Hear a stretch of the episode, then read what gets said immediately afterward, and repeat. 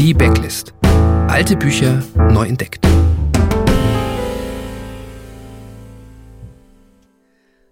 Heil dir, Edmund, elender Bastard! rief ich über die Mauer hinweg. Der Gardist tippte mir auf die Schulter.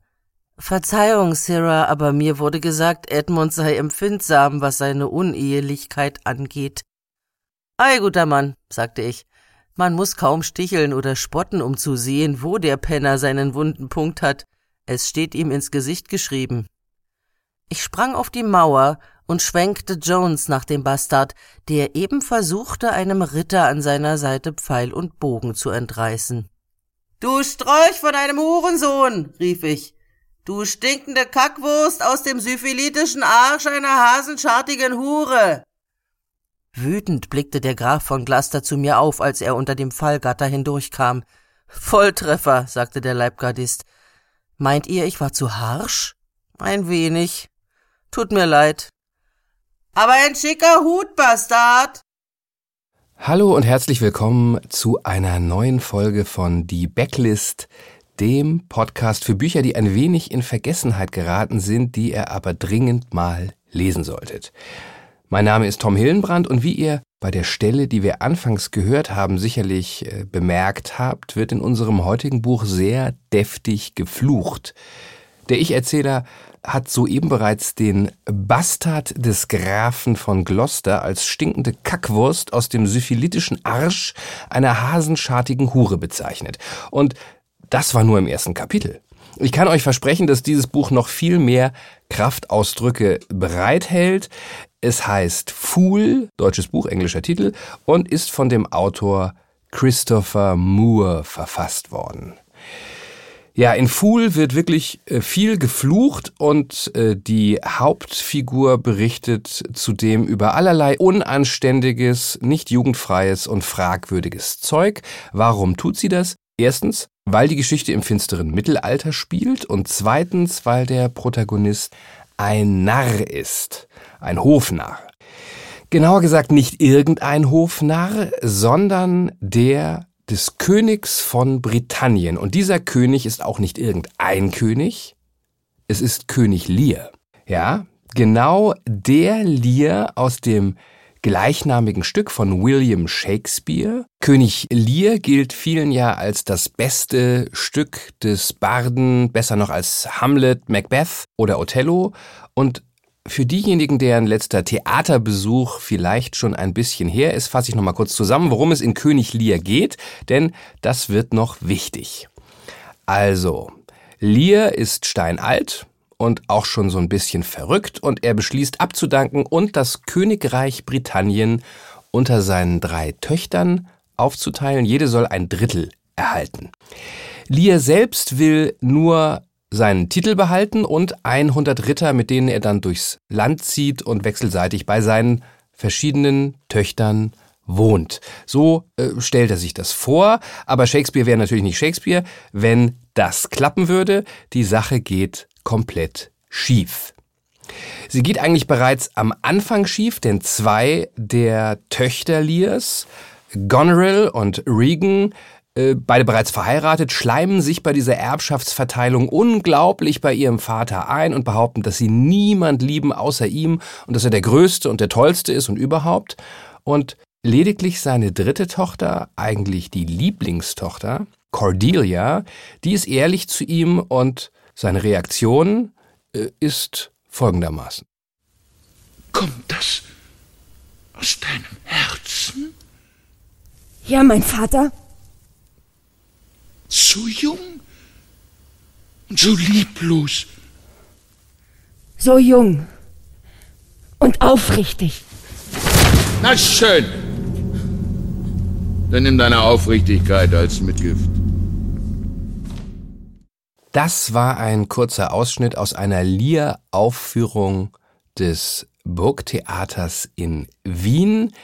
Der streitsüchtige alte Narr von einem König verstößt daraufhin also seine Tochter, die einzige, die es ehrlich mit ihm gemeint hat. Goneril und Regan, die beiden falschen Schranzen, kriegen das gesamte Königreich. Teilen es unter sich auf und natürlich boten sie ihren Vater in der Folge aus, sie nehmen ihm seine Ritter weg und zum Schluss ist er einsam und von allen verlassen, mit Ausnahme seines alten Gefolgsmanns des Grafen von Kent und seines Hofnarren. Womit wir wieder bei Fool wären. Christopher Moore ist ganz offensichtlich ein Mann ohne Respekt vor Shakespeares Vermächtnis und vor diesem großartigen Stück. Er hat König Lear gewissermaßen neu erzählt und zwar aus Sicht des Hofnarren Pocket.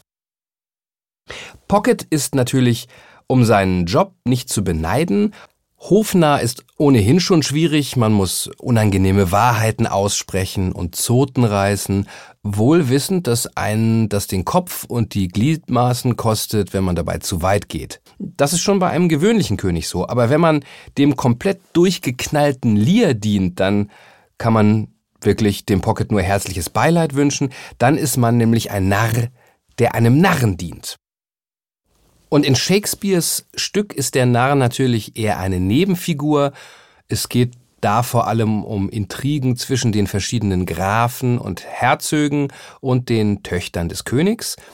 Das hat Moore alles umgedeutet und der ständig fluchende, sehr infantile Narr Pocket ist der wahre Intrigant, der im Hintergrund die Fäden zieht.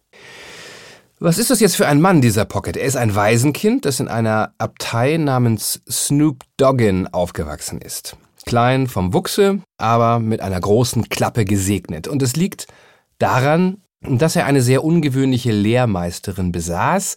In besagter Abtei, äh, da wird eines Tages eine heilige Frau, eine Eremitin, in einer Zelle eingemauert. Nur durch ein Loch in der Wand kann sie Essen entgegennehmen, ansonsten sitzt sie im Dunkeln und übt sich in Kommunion mit dem lieben Herrgott.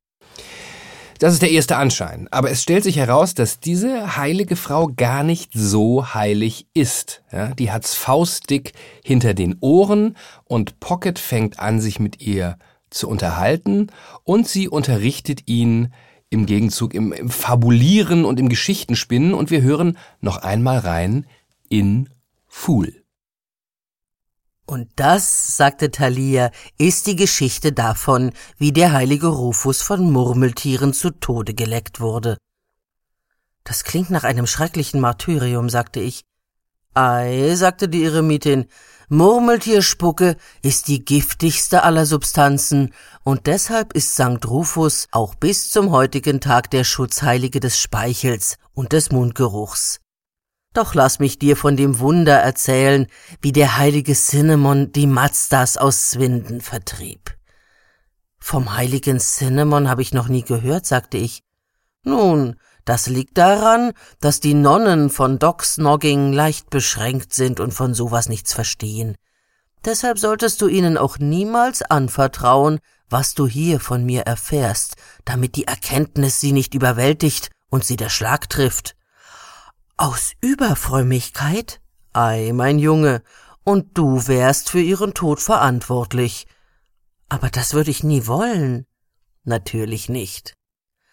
Wusstest du, dass die Heiligen in Spanien kanonisiert werden, indem man sie in eine Kanone steckt und abschießt? Jetzt könnte man einwenden, dass dies alles ziemlicher Schwachsinn ist. Grober Unfug, völlig gaga. Und es stimmt natürlich. Die Handlung folgt zwar in etwa der von Shakespeares Theaterstück, aber das war's dann auch schon. Moore hat sich für sein Buch hemmungslos beim alten William bedient, gleichzeitig aber eine total abgedrehte Geschichte gesponnen und das Ergebnis ist ein bisschen wie wenn man Monty Pythons Ritter der Kokosnuss mit einem Stück von Shakespeare gekreuzt und das aufgeschrieben hätte. Historisch akkurat ist Fool auch nicht wirklich. König Lear spielt ja so in etwa im achten Jahrhundert. Äh, bei Moore hingegen gibt es nicht nur Kanonen, die es damals definitiv noch nicht gab, sondern auch ein mystisches Land namens America, das im Westen liegt. Und äh, von Ausrutschern wie den Mazdas in Swinton jetzt mal ganz zu schweigen. Großer Unfug, wie gesagt, aber auch sehr unterhaltsam. Das auf jeden Fall. Ich bin ja ein großer äh, Shakespeare-Fan, wenngleich ich mehr auf Othello denn auf König Lear stehe und ich habe mir deshalb beim Lesen des Öfteren gedacht, meine Fresse, das kann der doch nicht machen. Ja? Das kann er doch nicht wirklich abziehen. Aber kurz danach oder manchmal auch gleichzeitig habe ich mich gebogen vor Lachen und sehr albern vor mich hingekichert. Meine Frau hat mich dann immer schräg von der Seite angeguckt und gefragt, was ich da wohl eigentlich lese. Und wir hören noch ein letztes Mal rein in Fool. In dieser Lesestelle trifft Pocket auf einige fahrende Schauspieler, die ein interessantes Theaterstück im Angebot haben. Nun, Schauspieler also, famos. Der König hat mir aufgetragen, euch mitzuteilen, dass er euch Schutz und eine sichere Landfahrt nach Gloucester bietet. O je, sagte Großhut, wir wollen nur bis Birmingham, aber ich denke, wir könnten auch einen Umweg über Gloucester machen, falls seine Majestät unsere Aufführung sehen möchte. Nein, sagte ich, bitte fahrt weiter nach Birmingham. Niemals würde der König den Fortschritt eines Künstlers hemmen. Seid ihr sicher? sagte Großhut. Wir haben einen Klassiker aus der Antike einstudiert. Hamlet aus Lönneberger, die Geschichte eines jungen Prinzen von Dänemark, der den Verstand verliert, seine Freundin ertränkt und vor lauter Reue alle, die seinen Weg kreuzen, zwingt, trocken Brot zu frühstücken. Nein, sagte ich, ich glaube, das wird dem König zu esoterisch. Er ist alt und nickt bei längeren Vorstellungen ein. Schade, sagte Großhut, ein bewegendes Stück. Lasst mich euch eine kleine Auswahl vorführen. Knecke oder nicht Knecke? Das ist hier die Frage. Ob's edleren Geschmacks zu essen trocken ganz ohne Not, weil's grad im Angebot. Aufhören, rief ich, geht jetzt und zwar schnell. Krieg kommt übers Land und es heißt, sobald die Frage juristisch geklärt ist, wollen sie alle Schauspieler erschlagen. Auf dieses alberne, komplett übertriebene muss man sich natürlich ein bisschen einlassen. Das ist schon so ein bisschen äh, primaner Humor oder College Humor. Also wenn euch das gar nicht liegt, dann ist Fool wahrscheinlich kein Buch für euch. Dann werdet ihr sagen, um äh, noch einmal die Eremitin Thalia zu zitieren, na, wenn das kein schuppiger Haufen Schlangenwichse ist. Aber wenn ihr einen etwas schrägen Humor habt, dann liest Fool. Wie bin ich auf dieses Buch gekommen? Diesmal auf die klassische Weise. Mein Freund Philipp sagte mir neulich, er lese jetzt alles von Christopher Moore und ich kannte den gar nicht. Was wieder einmal zeigt, wie groß der Buchmarkt ist und wie klein der Horizont auch des versierten Lesers. Hätte ich eigentlich schon früher was von mitkriegen müssen. Und äh, als ich dann gefragt habe, was ich denn von dem Moore vielleicht als erstes mal lesen soll, da hat er gesagt, fang mal mit Fool an. Wer ist jetzt dieser Christopher Moore? Wer ist dieser Irre, der auf die Idee kommt, Shakespeare zu vergewaltigen? Äh, Moore ist Amerikaner, 1957 in Toledo, Ohio geboren. Er hat Anthropologie und Fotografie studiert immer wieder Wahnsinn, was die Leute für interessante Fächerkombinationen studieren. Ne? Da komme ich mit meinem blöden, lahmen Politologiestudium mit Nebenfach Wirtschaft mal wieder total langweilig vor. Naja, ah egal. Also er, der Moore hat schon relativ früh begonnen zu schreiben, aber der Durchbruch, der kam erst in den 90ern mit einem Buch namens Practical Demon Keeping, auf Deutsch der kleine Dämonenberater. Da geht es um einen Menschen, der sich einen Dämonen, naja, eingefangen hat, ne, wie eine Erkältung, und den nicht wieder los wird. Und viele von Moores Büchern äh, haben so ein bisschen was mit Übersinnlichem zu tun. Also er hat auch noch eine äh, humoristische Vampir-Trilogie geschrieben. Aber hierzulande bekannt ist er, denke ich, vor allem dank seines Buches Die Bibel nach Biff. Und darin geht es um die in der Bibel ausgesparten Jugendjahre von Jesus Christus, aufgezeichnet von seinem besten Kumpel und Saufkumpan Biff. Ihr seht, der Typ schreckt wirklich vor nichts zurück, ja? Und wahrscheinlich muss man ja sagen, wenn man sich schon an Jesus Christus versündigt hat, dann fällt Shakespeare eigentlich gar nicht mehr so stark ins Gewicht. Das klingt jetzt vielleicht ein bisschen hart und es ist tatsächlich so, dass Moore das alles durchaus mit viel Witz und auch mit viel Respekt vor den Figuren tut. Von Shakespeare hat der Mann offensichtlich äh, nach dem ersten Mal noch nicht lassen können, denn es gibt ein weiteres Buch äh, mit dem schönen Titel The Serpent of Venice, äh, wie The Merchant of Venice, ja, äh, auf Deutsch Der Schelm von Venedig. Da hat Moore sich eben auch noch des Kaufmanns von Venedig angenommen, aber die Geschichte wiederum mit dem äh, Hofner Pocket verknüpft, soll auch sehr gut sein. Ich finde, dass der amerikanische Autor Carl Hiaasen es ganz gut zusammengefasst hat. Er hat gesagt, Shakespeare and Poe might be rolling in their graves, but they're rolling with laughter.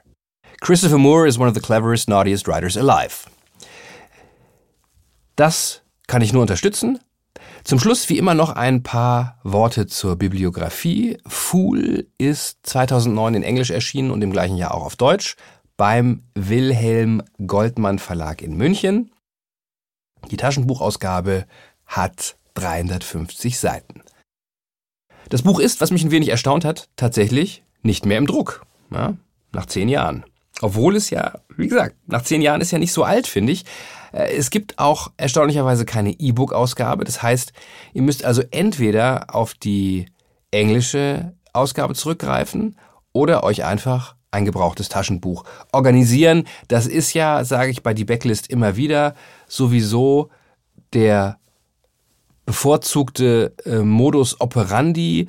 Äh, die meisten Sachen, die wir hier besprechen, und das gilt auch für Fool, haben eine halbwegs hohe Auflage gehabt und sind gut zu kriegen.